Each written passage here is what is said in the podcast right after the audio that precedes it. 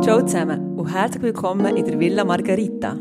Der Ort für Wissen, Inspiration und unzensierte Frauenthemen.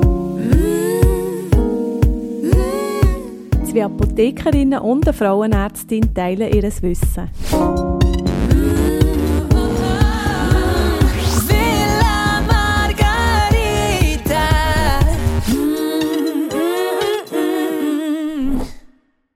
Ja, ciao zusammen, da sind wir wieder bei der nächsten Folge von der Villa Margarita. Ähm, in der heutigen Folge geht es um die Frida, aber bevor wir da einsteigen, Anja, erzähl, wie geht es dir so? Du meinst wegen meinem modernen Arm. Ja, Anja hat einen modernen Sie Arm. lahmet. Zum Glück laufe ich nicht auf allen Vieren. Ich habe mir tatsächlich ich habe meine erste Impfung gemacht vor zwei Tagen. Also Covid-Impfung, Ja. muss man noch sagen. Ähm, ja, und es geht, es geht gut. Ich fühle mich tiptop, außer eben so ein bisschen äh, ein Lahmarm. Also auch ein bisschen erleichtert, kann man sagen, du bist ein bisschen erleichtert jetzt. Ja, ich bin froh, habe ich es äh, gemacht. Ja. Doch. Ja, manchmal sind eben medizinische Eingriffe können ja zu Erleichterung führen. Und ähm, das bringt uns zu unserem Fall heute, was um Frida geht. Die Freezing Frida, die, hat, ja, die ist zu Anja in die Sprechstunde gekommen. Und Anja, wie ist das gegangen? Ja, ich habe zuerst eine recht persönliche Frage an euch zwei. Ähm, wie habt ihr es so gehabt? Habt ihr so, auch so eine Uhr gehört, TikTok, so zum Beispiel ab 30, Wie Janine? meinst du, also, So eine biologische Uhr. Also mir ist 30 geworden. Genau, Mhm. genau. Ähm, ich habe mir die Frage gar nie müssen stellen, weil bevor die Frage kam, bin ich schon schwanger gewesen. Ich gehöre zu denen, die unverhofft, überraschend, ja, Baby im Bauch gemeint und das auch erst irgendwie nach acht Wochen gemerkt hat. also Janine, Okay. das ist schon ein bisschen etwas anderes Wir erwartet. Ich müssen mal über den Zyklus reden. Ich habe gefunden, ich habe hier noch Jus angefangen und habe gedacht, ich sei einfach zu alt für den Vorlesungssaal, weil mir immer schlecht geworden ist. Und ja, der Schwangerschaftstest hat mir dann gesagt, wieso mir immer Mhm. schlecht war. Und ich musste Sauerkraut essen. okay, und du, Priska? Ja, ja, die Frage habe ich mir auch gar nie gestellt. Die Kinder sind einfach zu mir gekommen, die beiden. Äh, und ja, also ich bin von dieser Frage verschont geblieben. Von dieser Uhr, die tickt. Kann man Dann, so sagen, ja. ja. Das ist ein bisschen anders bei Frida. Frida ist 33, ist in meine Villa Margarita Sprechstunde gekommen und hat mich gefragt, wie lange habe ich eigentlich noch Zeit, meinen Mr. Right kennenzulernen.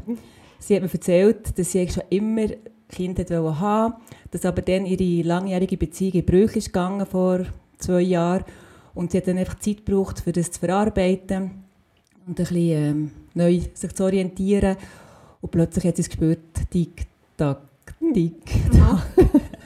Und immer mehr hat sich so ein bisschen bei ihr aufgedrängt, sofort den Vater für ihre Kinder zu suchen. Sie hat sich mehr und mehr gestresst und äh, weil auch rundum alle haben Babys bekommen, das ist so die Zeit, oder, wo die Mhm, Freundinnen ja.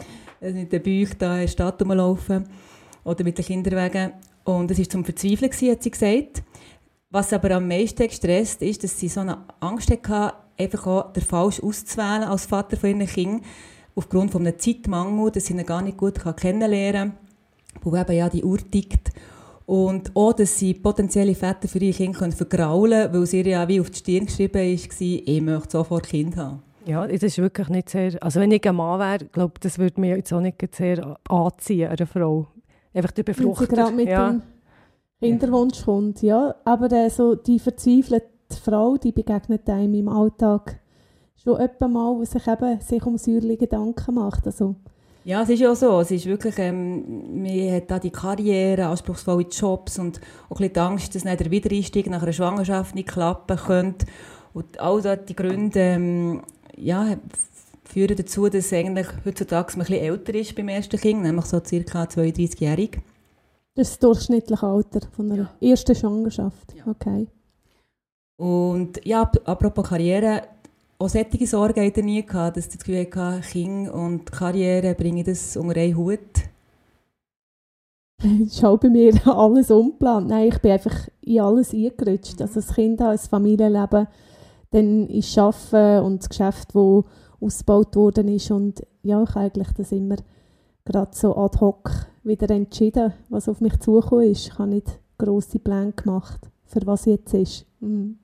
Und bei mir ist auch einfach, ich habe immer, gewusst, dass ich beruflich mich weiterentwickeln will. Und das ist für mich nicht abhängig davon, ob ich, ob ich Kinder habe oder nicht. Und ich habe eigentlich immer auch bei den Bewerbungsgesprächen, für mich war klar dass das wie muss äh, zusammengehen. Ähm, und ich habe zum Beispiel Homeoffice oder eben auch Teilzeitarbeit ist für mich wie eine klare Forderung gewesen, bereits in den Vorstellungsgesprächen. Aber auch immer gute Unterstützung von den Männern oder von der Familie. Mhm. Also das ist von dem her sicher auch hilfreich. Ja. Genau, aber es gibt wirklich Frauen, die eben extrem gestresst sind, weil sie haben, ja, ich möchte jetzt gerne noch die Prüfung machen oder die Ausbildung anfangen oder eben den Partner nicht haben und es gibt eine Möglichkeit, den Stress, stressig, ja, ja. den Stress wirklich abzubauen, beziehungsweise die tickende Uhr ein bisschen leiser zu stellen und das heisst ähm, Social Freezing und über das reden wir heute ein bisschen. Mhm. Das äh, bedeutet eigentlich, ähm, dass man Eizellen gewinnt, ich sage dann noch genau wie, und ähm, die dann unbefruchtet eingefriert und das ähm, macht Sinn eigentlich bei Frauen, die eben eigentlich noch jünger sind, also wenn möglich unter 35 oder äh, einfach noch eine gute Erststockreserve haben. Also eben ein gutes, ein guter AMH-Wert. Mhm, das erinnert mich an den Fall von der Dörte, das Anti-Müller-Hormon, Das ist oh. ein, ein Wert für, äh, wie viele Eier du noch hast, die du kannst greifen. genau. Ja. Ja, es ist so. Das tut so ein bisschen der, ähm, darauf hindeuten, wie die Eierstockreserve ist eben, und wie stimulierbar ein Eierstock ist. Quasi eben, wie gut die Ausbeute könnte sein, wenn man den Eierstock mit Hormonen stimuliert. Das gibt uns so einen kleinen Anhaltspunkt. Also das Alter und auch der Wert. Mhm. Wie, wie lange kann man das als Ei in der Kühle behalten, dass es dann nachher noch bebrütet werden Ähm, ja, grundsätzlich beim Social Freezing ist es eigentlich ähm, auf fünf Jahre begrenzt. Also fünf Jahre gelagert und nachher könnte man es, wenn man mit dem Kanton, beim Kantonsarzt einen Antrag stellt, noch auf zehn Jahre verlängern. Mhm. mhm. Ist eigentlich befristet. Okay. Und ähm, dann tut man nur den AMH, also das Anti-Müller-Hormon bestimmen oder gibt es da noch andere Labordiagnostik, die man macht für so eine Social Freezing? Also der AMH-Wert ist eigentlich so das Hormon, das bestimmt, genau. Und dann natürlich macht man noch einen Ultraschall, um zu schauen, wie der Eierstock oder die beiden Eierstöcke sich präsentieren. Eben jetzt noch von diesen Eibläschen, das ist auch ein Anhaltspunkt auf die Stimulierbarkeit. Und vor allem sind die Eierstöcke auch wirklich gut zugänglich für eine Punktion. Jetzt, darf ich schnell fragen, das Eibläschen ist also das Ei, bevor es springt? Nein, das Eibläschen, Blösli sage ich auch schon. das Eibläschen ist eigentlich der Ort, wo die Eizelle reift, ah. der Follikel. Mhm. Genau. Und das sieht man, die Eizelle sieht man ja nicht ähm, im Ultraschall, die ist ja nur ein paar Mikrometer, mhm. aber das Eibläschen, mhm. siehst du eben, das, hat noch so eine mhm. es sieht so dunkel. Die Wasser auch genau. rundherum. Das sind ja. die Punkte, die du da siehst genau. im Ultraschall. Du, genau. Stimmt, es kommt mir gerade etwas in den Sinn. Oh, ähm, stimmt, dass der Salzgehalt in diesem Eibläschen äh, gleich ist wie im Urmeer? Was ist also, ist das Urmeer? also, ähm, Nein, nein, los, ich, eigentlich, wollte, eigentlich wollte ich fragen, ich, ich habe das nur mal gelesen, wie, wie bist du denn mit der Frieda In dem Fall schon, ja. wenn du deinen Blick hast gelesen, stimmt ja, ich weiß jetzt nicht, was es für eine Studie war, aber ähm, ja, ich denke, mit der Frieda hast du sicher nicht über die Urmeer geredet, nee. sondern mehr über ihre Zukunft. Genau. Und was hast du mit, ihr, mit der Frieda wie gemacht? Also ich habe aufgeklärt, dass es eben äh, die Möglichkeit gibt von einem Social Freezing, also eben, dass man könnte die Eierstöcke stimulieren mit einem Hormon, also bioidentisch, wo ähm, eben die Follikel stimuliert und das macht man circa äh, eine Woche, also bis zehn Tage, das sieht man dann, wie schnell das sie reagiert auf das Hormon. Das müsste sich selber jeden Abend spritzen. Das. Und dann bietet sie in dieser Zeit immer auf? Also sie kommt einfach mal ein oder zweimal zur Kontrolle, um mhm. zu schauen, genau, wie, wie funktioniert es, oder? Und ähm, nachher tut man eigentlich, wenn man sieht, okay, die Follikel, die gedeihen, die, ähm, da sind ein paar rum, wo man punktieren kann, planet man dann die Punktion von diesen Eizellen. Das ist dann die Entnahme. Genau. Und ähm, das ist unter Schmerzmittelnarkose, also man ist nicht weg, man hat nicht eine Vollnarkose und nicht eine Teilnarkose, sondern wirklich nur Schmerzmittel direkt in, die Venen, dass man, eben, dass man von dieser Punktion nicht so viel ähm, mitbekommt, dass es nicht irgendwie dramatisch ist und das funktioniert echt tiptop. Also da habe ich noch nie gehört, dass es schlimm wäre. Und de, nach dieser Punktion ist es eigentlich fertig. Also das heisst, also für die Frau, für das Labor nicht. Das Labor tut dann ähm, die, die Eizellen eingefrieren. Eben im, die werden flüssige äh, Stickstoff getaucht und dann sind sie in ein paar Sekunden sie sind von 25 Grad auf minus 196 Grad Celsius abgekühlt worden. Und so tut man sie dann einlagern. Genau. Du hast vorhin das Hormon, also das stimulierende Hormon. Könntest du noch sagen, welches das, das ist? Für dich als Apothekerin? Ja, natürlich. Ich kann es vermuten. Es gibt, es gibt verschiedene, aber wir machen es meistens mit HMG. Mhm. Humanes Menopausengonadotropin und ähm, das wird ja gewonnen aus, bei Frauen eigentlich aus dem Urin, wo, ja, nach der Menopause. Mhm. Also etwas Bioidentisches mhm. eigentlich, genau. Ja. Darum hat es auch nicht so viele Nebenwirkungen, also es ist sehr gut verträglich, auch wenn man es in einer hohen Dosis eigentlich eben gibt. Wir wollen ja möglichst Stehstöcke äh, maximal stimulieren, dass auch die Ausbeute gross ist von diesen Eizellen. Also das heisst, ähm, eben, es hat eigentlich nicht viele Nebenwirkungen, Außer äh, manchmal ist man so ein bisschen psychisch labiler vielleicht, oder vielleicht ein bisschen mehr Kopfweh, aber Müde. müder. Es gibt aber wirklich, ich bin ja schon langjährig in diesem Kinderwunschzentrum und wir haben wenig, sehr wenig Reaktion auf, auf die Stimulationsmedikamente. Mhm. Vielleicht auch die Vorfreude auf das Ei und wieso ist sicher... Äh, ist eigentlich mhm. etwas Freudiges. Das ja, und es, wirklich, es, ja, es sind ein paar Tage. Also ja. sind, eigentlich innerhalb von zwei Wochen ist ja das ganz, der ganze Spuk ja. vorbei. Ja. ja. Und ähm, klar, wir können es so wiederholen, wenn man das Gefühl hat, ah, wir haben noch zu wenig Eizellen mhm. auf dieser Bank, wir wollen noch ein bisschen mehr sammeln. Also es ist nicht so, dass man es nur einmal äh, darf machen weil, ja, man muss auch sagen, dass sich, damit sich das lohnt, dass man kann sagen, ja, da hat man wirklich eine Chance darauf, dass man mit diesen gewonnenen Eizellen ein Kind hat, ähm, braucht es ja etwa ca. 15 Eizellen. So, 15? Ja. Das ist altersabhängig die Älteren, also über 35-Jährigen, brauchen vielleicht sogar ein bisschen mehr. Weil dort ist natürlich, hängt so von Eizellqualität ab. Eben lassen sie sich dann befruchten. Wenn die Qualität schlechter ist, gibt es ähm, natürlich mehr, die sich dann schlussendlich, wenn man sie braucht, nicht befruchten oder nicht gut kommen, also nicht ein gutes Embryo gibt. Also man kann sagen, es ist altersabhängig. Und aber je mehr Eizellen gewonnen wird, werden, desto besser ist natürlich dann auch die Chance, dass es... Und wenn du die auftauschst, was ist denn da die Rate? Dass es dann auch ein, ein geborenes Kind daraus gibt? Also die Rate ist also quasi... Ähm, also wie viel von diesen aufgetauten Eizellen geben dann ein Kind? Also eine, man kann es auch sagen, gemäss der aktuellen Datenlage, ähm, eine von drei Frauen gebärt äh, nach der Verwendung von diesen aufgetauten Eizellen ein Kind. So eine gute Quote, ja. Ja.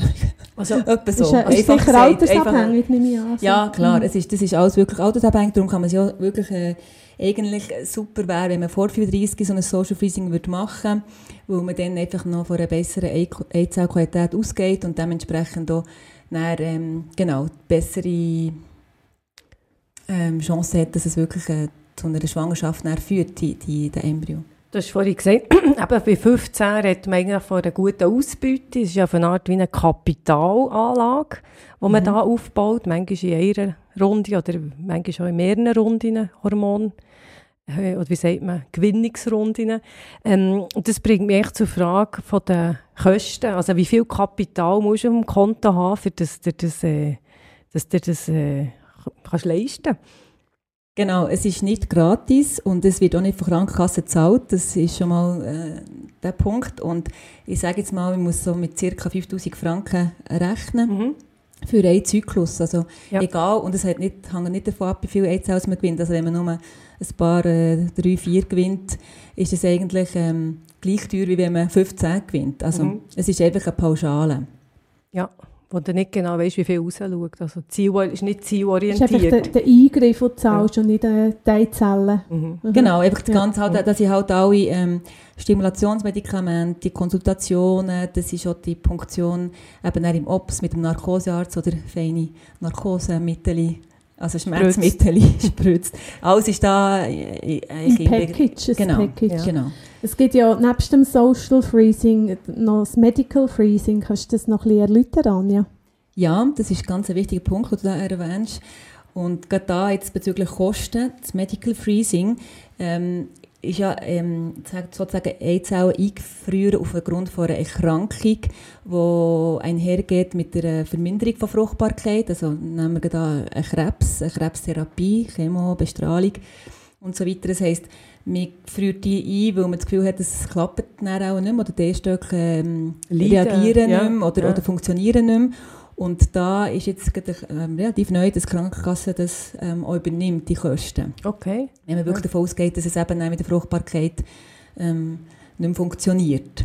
Und der Unterschied ist auch noch, dass bei Medical Freezing ist es eine unbefristete Lagerung. Also das heisst, es ist nicht nach fünf Jahren, wo man dann sagt, die muss man brauchen oder nicht. Das heisst, eben, dementsprechend sind ja zum Teil auch jüngere Frauen, die das ah, okay. müssen in Anspruch nehmen 20-Jähriges wäre gemein, wenn man sagt, ja, bis 25 müsst ihr die brauchen. Also es ist eine mhm. unbefristete Lagerung. Also das heisst, die Frist von den fünf Jahren ist nicht eigentlich eine biologische Frist, sondern mehr äh, aus verschiedenen, aus, aus anderen Motivationen sind die fünf Jahre äh, ja, also, zustande gekommen.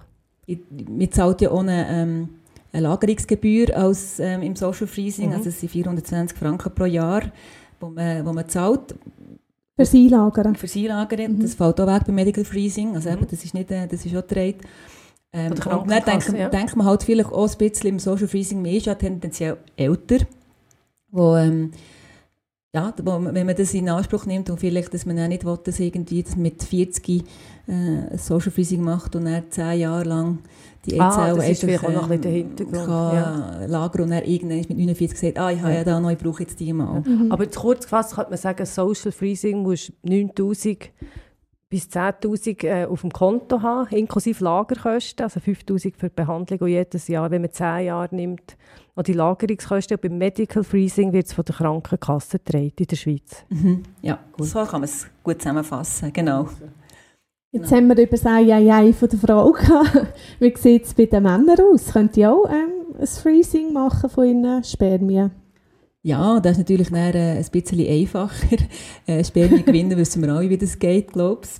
Ähm, und das heisst, man muss nicht Vielleicht. irgendwie äh, stimulieren oder im Obst das äh, mhm. punktieren. Das die, ähm, da kann man, Im Ejakulat findet man die Spermien. Aber da man die nicht eine Selektion machen, weil ich nehme an, wenn man Spermien eingefrieren will, hat man vielleicht auch also eben ein Eingriff auch, der könnte, ähm, die Spermienqualität senken oder man hat vielleicht schon gar nicht eine gute Spermienqualität, das wird nicht irgendwie dann noch untersucht, wie gut die Spermien doch, sind, doch. die man eingeführt. Doch, das wird schon untersucht. Du bekommst schon eine, ähm, eine Antwort darauf, ist, mhm. das, ist die Spermienqualität gut oder nicht. Wenn sie nicht gut wäre, müssen wir auf mehrere Proben gewinnen, sozusagen. Also Sind wir wieder beim Spermiogramm, gell? Genau. Mhm. Und das ist, da gibt's, also das Medical Freezing, mein Mann gibt es auch, ich meine, Mann erkrankt auch an Krebs und hat auch Therapien, die können, äh, das Hodengewebe und äh, die Produktionsstätten von der Spermien zerstören. Das heisst, da gibt es, äh, Social Freezing bei den Männern ist natürlich nicht unbedingt nötig, weil, ja, das wissen wir auch, Männer ähm, sind da biologisch nicht äh, limitiert. Mit der Tic-Tac-Uhr. die haben die Tic-Tac-Uhr nicht, darum begreifen sie uns manchmal viele auch nicht so. Aber, ähm, nein, aber das Medical Freezing, mein Mann gibt es, ja. Also. Ja. also ich habe Social Freezing das erste Mal gehört, äh, irgendwie, glaube Google zahlt es den Mitarbeitenden. Ähm, und Apple und Facebook habe ich gefunden, dass die das auch übernehmen, also dass die quasi... Äh, Kosten. Die Kosten, für, also das ist wie... Nicht zu entnehmen. nein, nein, nein, ich weiß nicht, ob sie Zentren haben vor Ort, aber dann habe ich es wie das erste Mal gehört und das ist ja nicht unumstritten. Ethisch, weil, ja. Also ja, ethisch und, und auch gesellschaftlich. Mhm. Darum heisst es vielleicht auch Social Freezing. Ähm, weil das Thema von der Vereinbarkeit von Beruf und Familie ist ja durch das eigentlich nicht gelöst. Also es ist vielleicht ein Lösungsansatz, aber wir müssen es an einem anderen Ort auch noch anpacken. Und da würde mich interessieren, was sagt eigentlich die Nationale Ethikkommission Kommission zu diesem Thema? Ähm, da weiss ich, dass sie, glaube ich, 2013 so eine, äh, eine Stellungnahme hat gemacht hat und wo, wo sie eben genau das, was du jetzt hast gesagt, auch haben, ähm, gesagt, in dem Sinn, dass die Probleme eigentlich ähm, auf gesellschaftlicher und politischer Ebene angegangen werden müssten. Also nicht, dass die Frau fast gezwungen wird, das Social Freezing machen, dass sie Karriere machen kann, sondern mehr halt auch dort immer mehr daran arbeiten, zur ähm, äh, Gleichberechtigung von Mann und Frau. Also das dort, dass dort einfach geschaffen wird in diesen Firmen und nicht einfach sagen, mach du mal Social Freezing. Mhm. Ja, und das können wir dann noch diskutieren. Es gibt nämlich auch Nachteile von dem. Also für die Frau wie auch für die Kinder vielleicht, die dann so entstehen. Und mhm. das muss man, ja, es ist einfach nicht einfach so mach das mal mit Zahlen, das, wir sind grosszügig. Also das, wie gesagt, ich glaube, es gibt verschiedene Punkte, wo die Ethikkommission da noch er erwähnt hat, dass es noch anders müsste angehen werden Mhm. bezüglich der Gesellschaft, ja, bezüglich Karriere zum Beispiel. Gibt es eigentlich, wenn wir jetzt noch ein bisschen zusammenfassen vor, gibt es Vorteile, haben wir jetzt einige gehört, haben wir auch schon ein bisschen einen Nachteil gehört auf der sozialen, ethischen Ebene. Wenn wir jetzt noch zurückkommen, wieder auf die körperliche Ebene, ähm, was gibt es dort für Nachteile? Nebst den Stimmungsschwankungen, die du gesagt hast, gibt es noch andere Sachen, die man muss wissen muss? Also eben die Risiken von dieser Stimulationstherapie sind wirklich klein oder gering. Das muss man so sagen. Ähm, auch die Langzeitfolgen von einer Stimulationstherapie, jetzt wenn man denkt, ah, vielleicht Eierstockkrebs oder so, das ist überhaupt, das ist mir ganz untersucht worden in verschiedenen ähm, Studien und da zeigt es wirklich nicht ein höheres Risiko äh, per se. Ähm, und, aber klar, man muss davon ausgehen, dass zum Beispiel dass man nicht gut auf die Stimulation reagiert, also dass es eine ähm, niedrige Ausbeute gibt. Das kann mit viel Frust einhergehen, dass man findet, jetzt haben wir das alles gemacht, viel Kosten und äh, der Ertrag ist gleich nicht so, dass man dann sagt, okay, jetzt habe ich wirklich so etwas Gutes auf der Seite. Oder dass man, manchmal gibt es auch Überreaktionen, also Überstimulation, ist zwar heutzutage sehr selten, weil wir wissen so ein bisschen, ähm, was äh, ja, die Risiken sind von, äh, in dem Sinn und die, die Patientinnen auch dementsprechend kontrollieren. Aber ähm, da wäre natürlich bei Überstimulation die Gefahr von Thrombose und so, also sie setzt sich auch noch dieser Gefahr aus zum Beispiel. Ähm, dann äh, ist es auch so, dass wenn man die Eizellen äh, braucht, um ist dann vielleicht ähm, 60. 40 plus, nein 60 vielleicht nicht, aber 40 plus schon, hat man auch ähm, höhere Schwangerschaftskomplikationen. Also es ist nicht einfach so ungefährlich eine Schwangerschaft bei 40 plus und auch bei Geburt. Also ähm, ja, es ist wirklich es ist ein höheres Risiko, man ist eine Risikoschwangere, klar.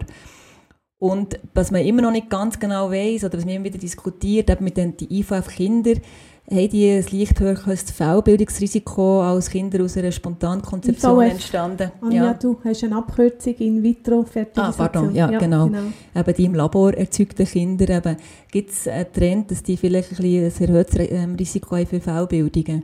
Da ist man noch dran, sie so natürlich, die lange werden gut untersucht. In der Kühle waren, oder?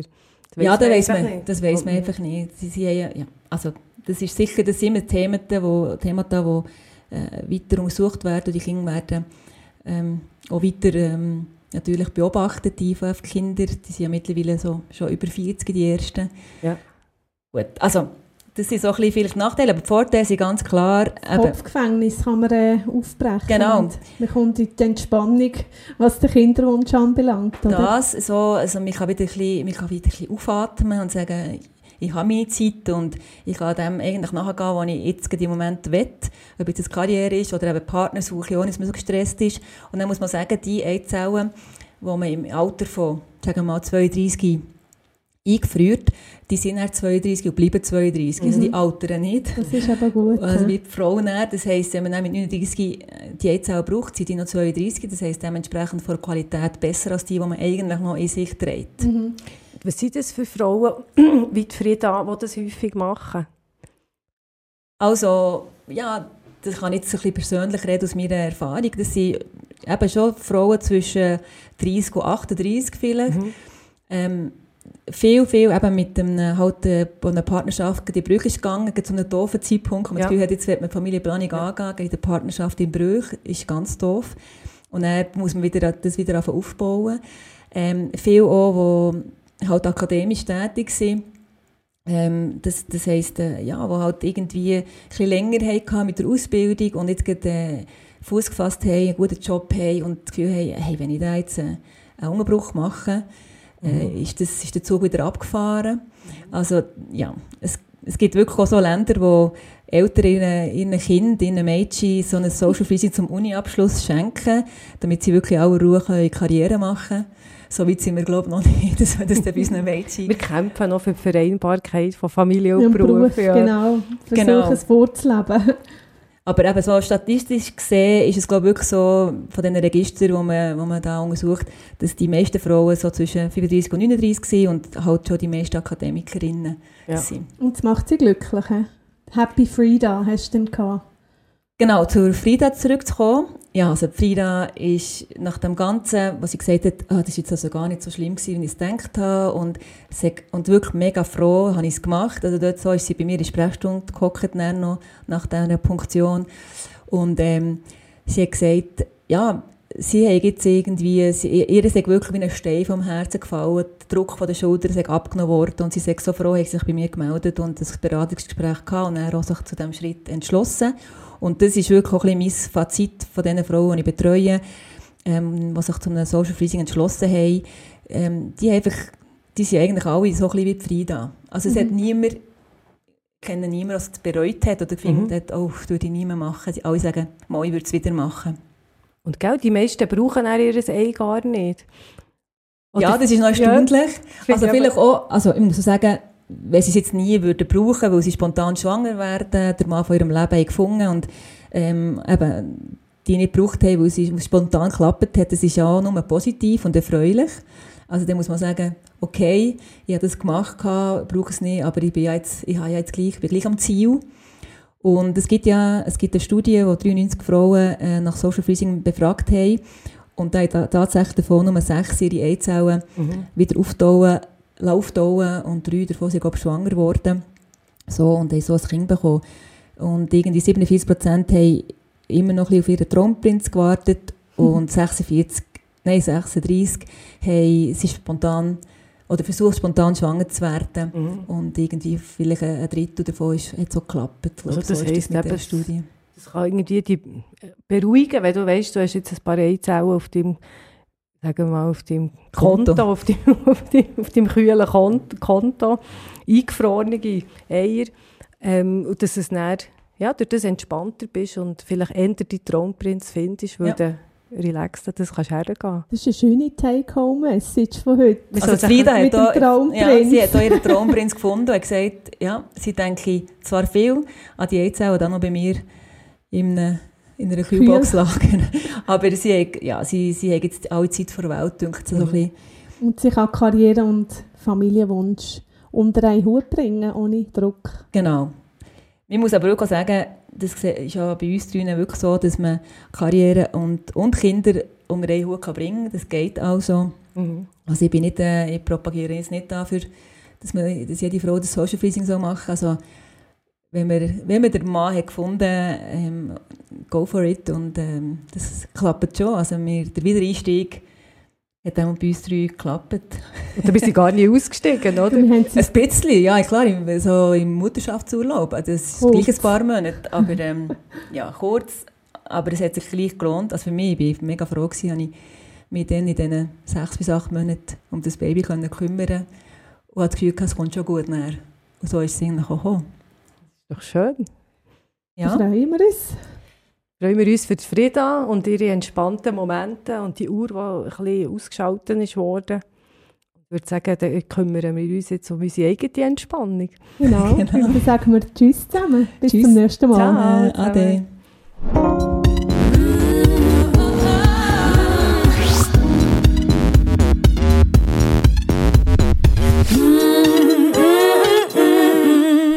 Villa Margarita, der Podcast. Namen in unseren Fällen sind frei erfunden. Ähnlichkeiten mit lebenden oder toten Personen sind rein zufällig.